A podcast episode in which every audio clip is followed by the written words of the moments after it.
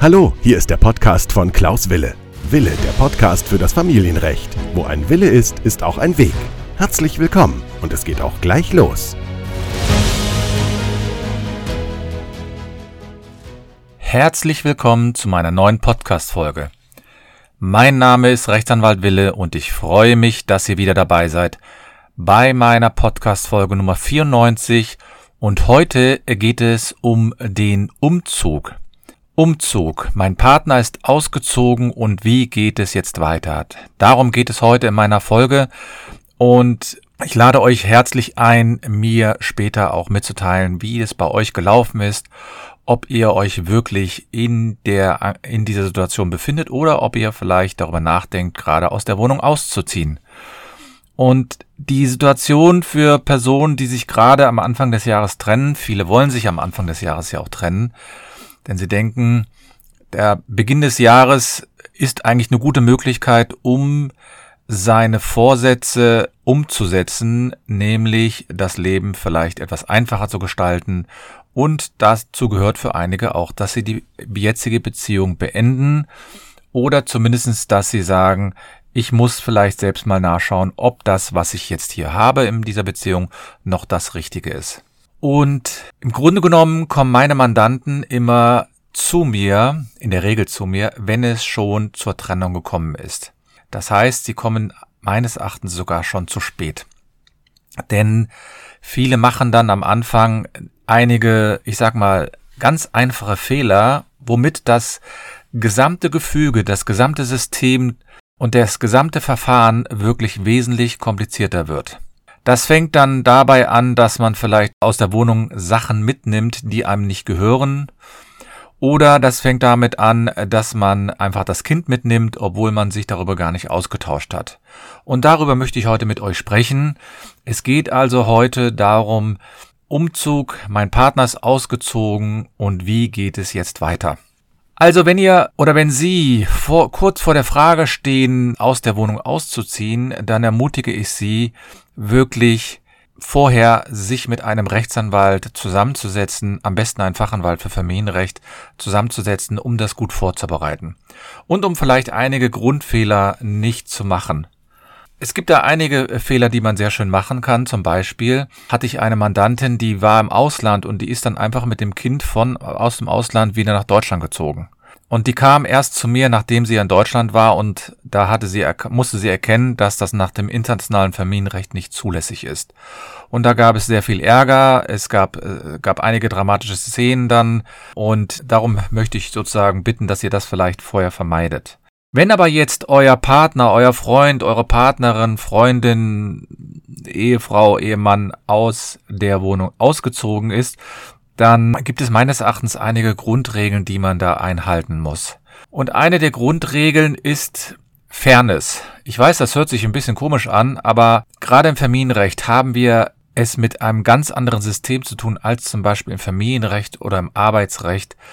Denn das Familienrecht ist immer noch ein sehr intensives Gebiet. Da werden Kernthemen des Lebens angesprochen. Man hat ja einen Partner gesucht aus bestimmten Gründen und es gibt ja die Theorie, dass man sich den Partner gerade deswegen ausgesucht hat, weil einen das entweder an den Vater oder an die Mutter erinnert hat oder da sehr viele Gemeinsamkeiten gibt. Und äh, viele entdecken das vielleicht während der Beziehung und trennen sich dann und dann wird natürlich das gesamte System schwierig werden, weil ihr euch auf der einen Seite natürlich von dem Partner abgrenzen möchtet und auf der anderen Seite habt ihr aber gewisse Verpflichtungen einzuhalten und diese Verpflichtungen sind insbesondere dann relevant oder besonders stark, wenn es um gemeinsame Kinder geht. Es ist also nicht unüblich, dass einer auszieht und sich überhaupt keine Gedanken darüber macht, ob und wie es mit dem Kindern weitergeht. Also ich habe schon einige Fälle gehabt, da saßen dann die äh, Väter bei mir in meiner Kanzlei aufgelöst, vollkommen frustriert und sagt, ja, meine, ich kam nach Hause und meine Frau ist ausgezogen und hat mir nur einen Brief hinterlassen, so im Sinne von, du, ich habe äh, mich entschieden, dich zu verlassen, ich habe unsere Tochter mitgenommen und such uns nicht, wir werden uns melden. Und das ist, wenn man sich mal in die äh, Situation dieses Vaters dann hineinversetzt, ist das natürlich ein absolut traumatisches Erlebnis. Denn zum einen wird einem in diesem Moment die Familie weggenommen oder zumindest das, was der Vater für eine Familie gehalten hat.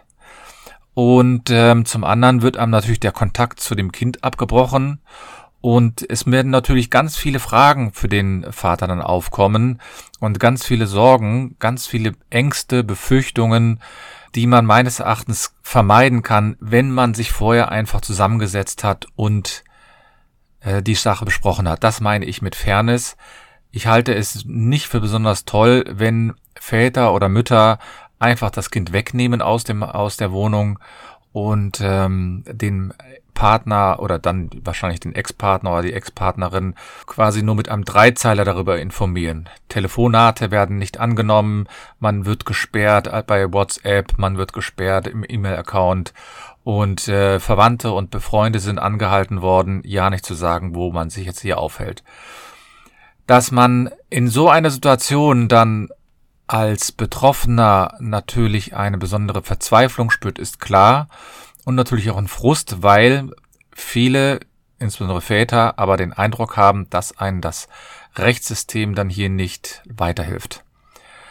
Und wenn man das gemeinsame Sorgerecht in solchen Verfahren hat, dann denken viele Väter dann in diesem Moment, ja, da kann ja nichts passieren, sie kann nicht einfach umziehen und wenn sie umzieht, dann wird mir schon das Familiengericht oder das Jugendamt in diesen Situationen helfen.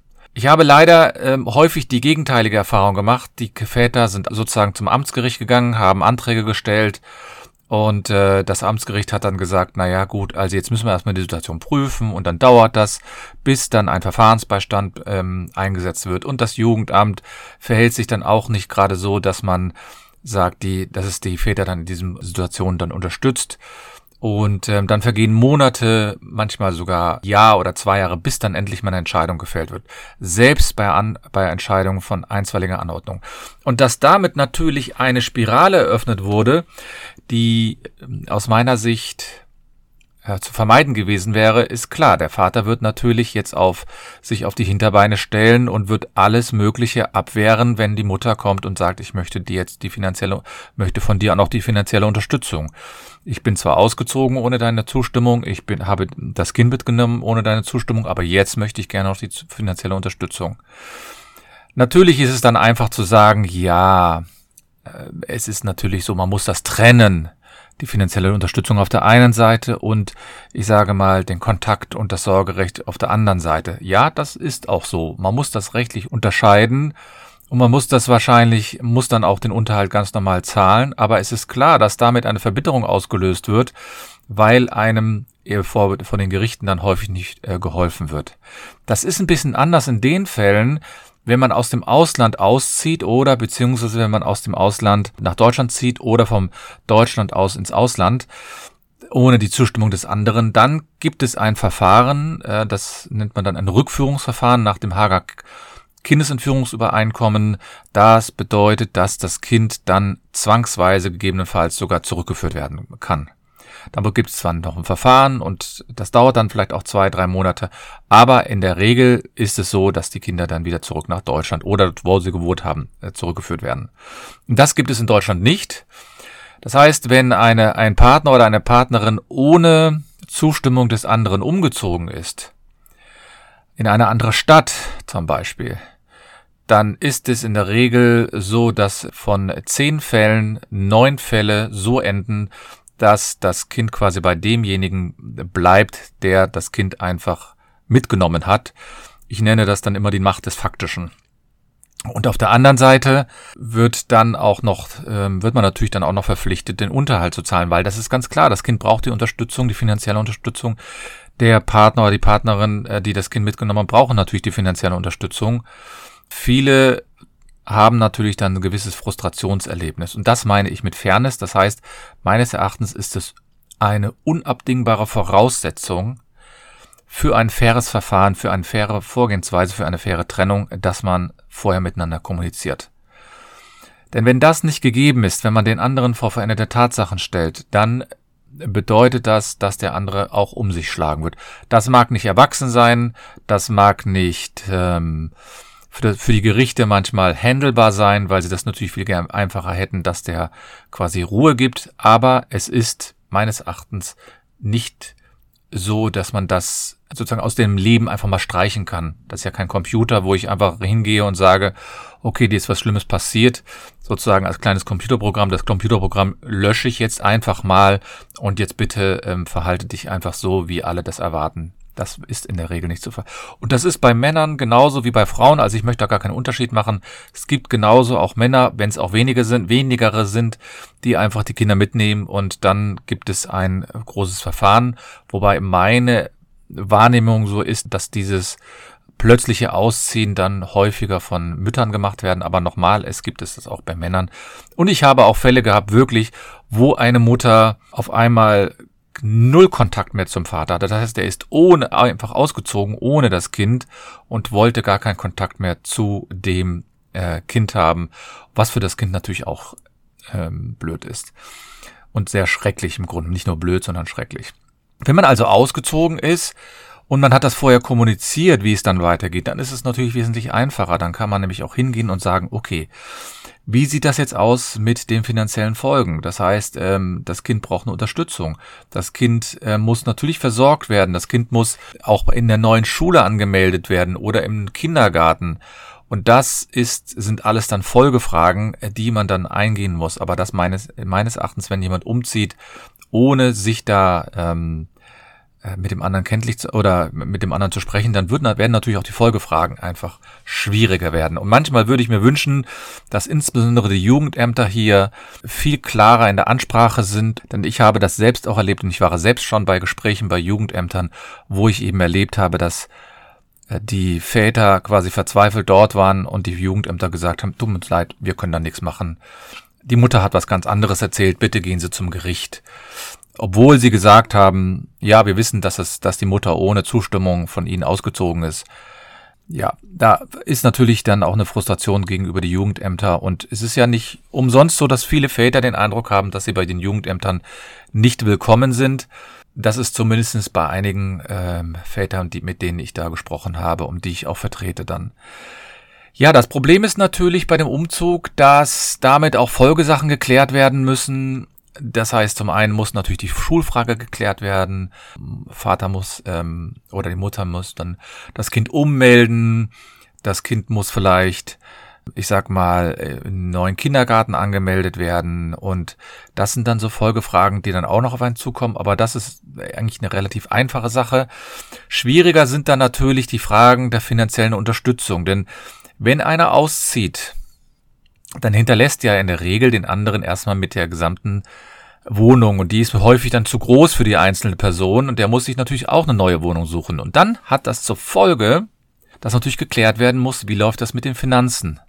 Und die Finanzen, das bedeutet jetzt nicht nur der Unterhalt, das bedeutet jetzt nicht nur der Trennungsunterhalt und den Kindesunterhalt für den Elternteil beziehungsweise für das Kind, sondern das bedeutet natürlich auch, wer bezahlt jetzt hier weiter die, die Miete bezahlt man das wirklich alles alleine oder muss ich da sozusagen den anderen noch unterstützen? Wer bezahlt jetzt hier die gesamten anderen Kosten? Man hat gemeinsame Kosten gehabt, eine gemeinsame Haftpflichtversicherung.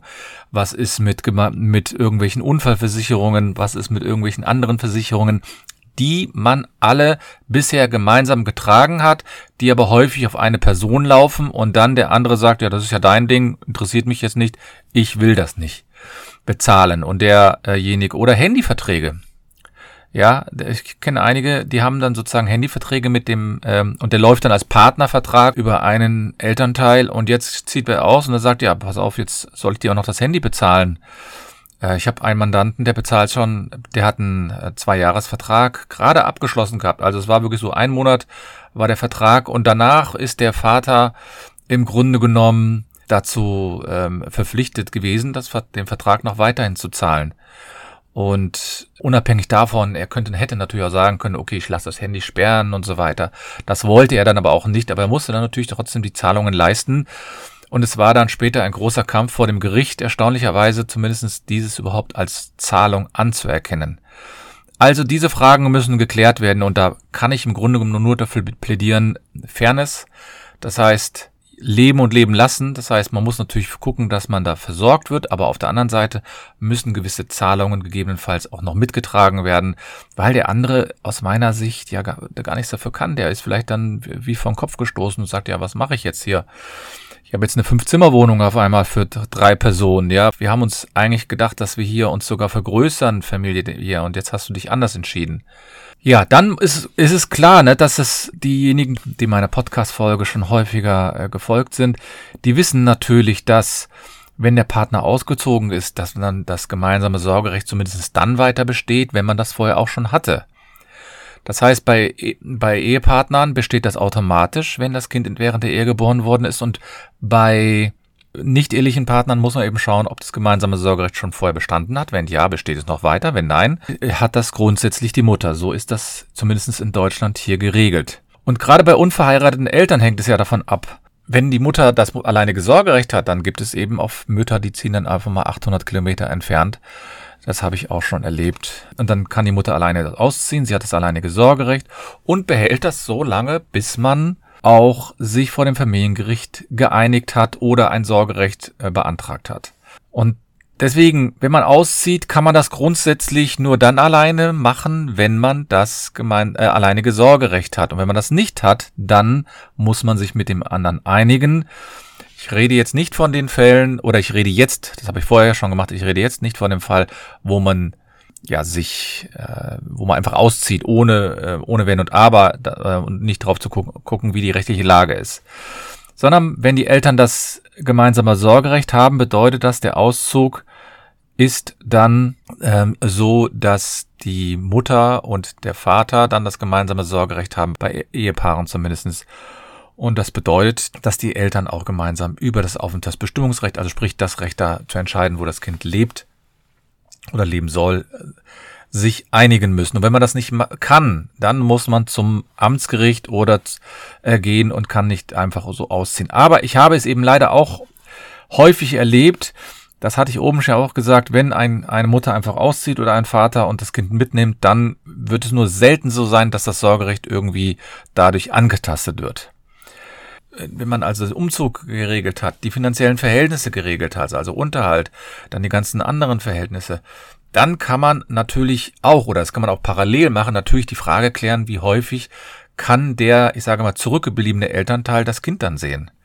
Und da sollte man natürlich auch darauf beachten, dass es nicht nur so ist, dass man da quasi nur die Mindestzeit nimmt.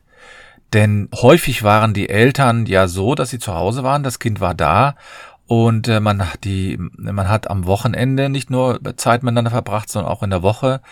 Man hat das Kind vielleicht zur Schule gebracht, der äh, Vater hat das Kind vielleicht von der Schule abgeholt oder zum Arzt gebracht, hat zum Fußball gebracht oder zum Ballett oder was auch immer. Und dann gibt es eben diese, diese Eigenart in Deutschland, dass man sagt, ja, dann wird das, wird das Kind nur am Samstag und am Sonntag herausgegeben und das war's dann. Es gibt aber auch mittlerweile so ein bisschen die Bestrebungen, dieses, ich sag mal, Wochenendsumgang, der dann auch nur alle zwei Wochen dann stattfindet, etwas auszuweiten. Das heißt, von Freitag nach der Schule oder ähm, bis Montag.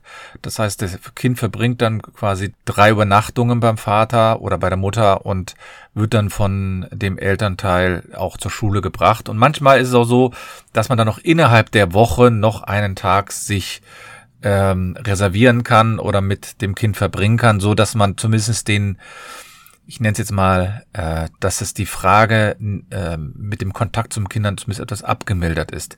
Denn das, was Gerichte, meine ich zumindestens häufig nicht registrieren oder wenn sie es registrieren, dann sagen sie das auch, sagen sie es bedauerlicherweise nicht. Und das ist genauso bei Jugendämtern im Übrigen die merken oder die registrieren nicht, dass der Vater, der oder die Mutter, die da quasi zurückgelassen worden ist, dass die diese Elternteile ja den Alltag mit dem Kinder, Kind verlieren. Das ist was anderes, wenn ich das Kind nur am Wochenende sehe, von Samstag auf Sonntag und den Alltag nicht mitbekomme. Und dazu gehört es eben auch, dass derjenige, der Umgang hat, äh, das Kind mal zur Schule bringt, das Kind wieder abholt, das Kind zum Arzt bringt, das Kind äh, mit dem Kind Hausaufgaben macht. Ja, das sind diese Aufgaben, die man da auch machen soll oder muss, so sage ich es mal. Und da meine ich eben, dass viele äh, Familiengerichte und Jugendämtern das nicht richtig registrieren oder wenn sie es registrieren, dass sie das dann bedauerlicherweise nicht kommunizieren. Und da meine ich, sollte man sich nicht zu lange auch ähm, mit dem anderen Partner streiten, denn das ist auch eine ganz wichtige Erkenntnis, die ich aus meinen letzten 20 Jahren als Fachanwalt gewonnen habe. Viele wünschen sich, viele Väter oder viele Mütter, die jetzt nicht mit dem Kind hauptsächlich zusammen sind, die wünschen sich mehr Umgang und die wünschen sich auch mehr Zeit mit dem Kind. Und die wünschen sich aber auch, dass hin und wieder mal das Gericht, also oder das Jugendamt auch aktiv sagen, ja, wir verstehen Ihre Situation, Sie hätten gerne mehr Zeit, um Alltag mit dem Kind zu verbringen und wir werden auch dies versuchen irgendwie zu regeln dann hat er ein gewisses Verständnis, der Mandant, also mein Mandant. Ich sage ihm das zwar auch, aber das möchten, die möchten das manchmal von den Gerichten hören. Das heißt von dem, von dem Jugendamt oder von dem äh, Richter oder der Richterin und das kommt dann meistens nicht, sondern die, da sollen die Fälle, also da sollen eben die Fälle schnell abgearbeitet werden. Einige Richter habe ich eben erlebt, die sind richtig ungeduldig, wenn man zu lange über bestimmte Punkte diskutiert. Und das kann ich auch verstehen aus Richtersicht, weil die natürlich eine Menge Fälle haben und sie hören diesen, die Gründe, warum man das Kind nicht herausgibt oder warum man das Kind haben will, die hören die jede Woche zwei, drei, vielleicht zehnmal. Und das ist dann auch irgendwann ermüdend, weil sie denken, ähm, das hätten sie sich vielleicht auch vorher überlegen können. Oder die hätten sich auch eben zusammensetzen können. Da meine ich, wenn sie also sich trennen wollen, dann soll, muss man sich eben diese Gedanken auch vorher machen. Aber der Umgang gehört eben auch dazu. Und das ist ganz wichtig auch für das Kind zu sehen, dass es dem anderen Elternteil gut geht und ähm, diese, ähm, diese Versuche dann von einigen Elternteilen, dann das Kind zu instrumentalisieren oder dem entweder ganz offensichtlich oder auch nur verdeckt ein schlechtes Gewissen einzureden, das ist schon schwierig ähm, sowohl als Anwalt als auch ich bin ja auch Vater. Und ähm, wenn ich sowas dann höre, dass dann die Väter oder die Mütter, das ist dann eigentlich egal, versuchen die Kinder dann zu instrumentalisieren oder so, das ist nicht schön. Das fängt zum einen damit an, dass die Väter auf einmal dann nicht mehr die Kinder erreichen können, die können dann, ähm, die dürfen dann an bestimmten Aktionen nicht mehr dran teilnehmen. Und da merkt man natürlich schon, dass die auf Elternebene noch, oder beziehungsweise auf Elternebene, sondern auf Partnerebene noch streiten und gerade in solchen Fällen äh, ist es so, dass die Partnerebene oder die Ex-Partnerebene eben noch vorrangig behandelt wird und die Kinder quasi als Instrument genutzt werden, um dem anderen dann weh zu tun. Wird dann auch manchmal behauptet, ja, die Kinder ähm, wollen dann die ähm, Väter oder die Mütter nicht sehen. Das halte ich in der Regel für zumindest überprüfungswürdig, denn meine Erfahrung ist, dass die meisten Kinder den anderen Partner sehen wollen und meines Erachtens auch brauchen. Und da ist es eben an jedem Elternteil, sich genau an diesen Fällen zu halten. Ich betrachte jetzt nicht die Fälle, das mache ich vielleicht ein andermal, ich betrachte jetzt wirklich nicht die Fälle, in denen es darum geht, dass ein Partner gewalttätig geworden ist. Also entweder die Ehefrau gewalttätig gegenüber dem Kind oder dem Vater geworden ist oder der Vater gegenüber der Mutter und oder dem Kind. Das ist eine ganz andere ba Baustelle. Da kann man auch manchmal Situationen oder Handlungen verstehen, die natürlich dann vielleicht rückbetrachtend vielleicht als Fehler gedacht werden, aber wo man sich dann nicht mehr anders zu helfen wusste. Diese Fälle betrachte ich jetzt erstmal gar nicht, sondern das ist ein Fall, den man ganz gesondert betrachten muss und wo man auch ganz gesondert vorgehen muss. Aber die, die, die Fälle, wo man sich quasi auseinandergelebt hat und wo man nicht mehr mit dem anderen Partner sprechen kann oder sprechen will, keine Anziehung und was, was ich, was dann für Gründe gibt, warum man sich nicht mehr ähm, sehen möchte und nicht mehr mit dem anderen Partner zusammen sein möchte. Das ist meines Erachtens der Fall, in dem ich, die ich hier in dieser Podcast-Folge besprechen wollte und nicht diese Fälle, äh, diese grauenvolle Fälle, wo Väter oder Mütter sich gegenseitig verprügeln oder die Kinder verprügeln oder noch schlimmere Sachen antun. Also nach oben ist ja bedauerlicherweise die, die Grenze ganz offen. Da gibt es ja ganz, ganz schlimme Fälle. Und da meine ich wirklich, äh, diese Fälle muss man natürlich ganz anders betrachten, auch mit einer ganz anderen Schärfe und Härte rangehen, als diese Fälle, wo man sich quasi trennt, weil man sich nicht mehr liebt oder wie auch immer. Ja, das wollte ich nur klargestellt haben, ähm, denn manchmal bekomme ich dann so Rückmeldungen, ja, du hast diese und diese Fälle nicht betrachtet. Man kann natürlich in so einer Podcast-Folge auch nicht alles betrachten, sondern das sind ja immer Gedankenanstöße. Und ähm, falls ihr mehr wissen wollt über solche Sachen, ja, dann könnt ihr gerne meine Facebook-Gruppe kommen, Verminrecht neue Wege gehen, oder ihr könnt mich anschreiben unter anwalt.anwalt-wille.de. Ich bin auch bei Facebook vertreten, bei Instagram und, und, und. Da bin ich eigentlich dabei, dass ihr äh, gerne mich kontaktieren könnt und dann natürlich gew gewissermaßen Fragen stellen könnt. Und vielleicht kann man da ja die eine oder andere Lösung da auch erarbeiten. Ich danke für eure Aufmerksamkeit, wünsche euch alles Gute und nicht vergessen, wo ein Wille ist, ist auch ein Weg.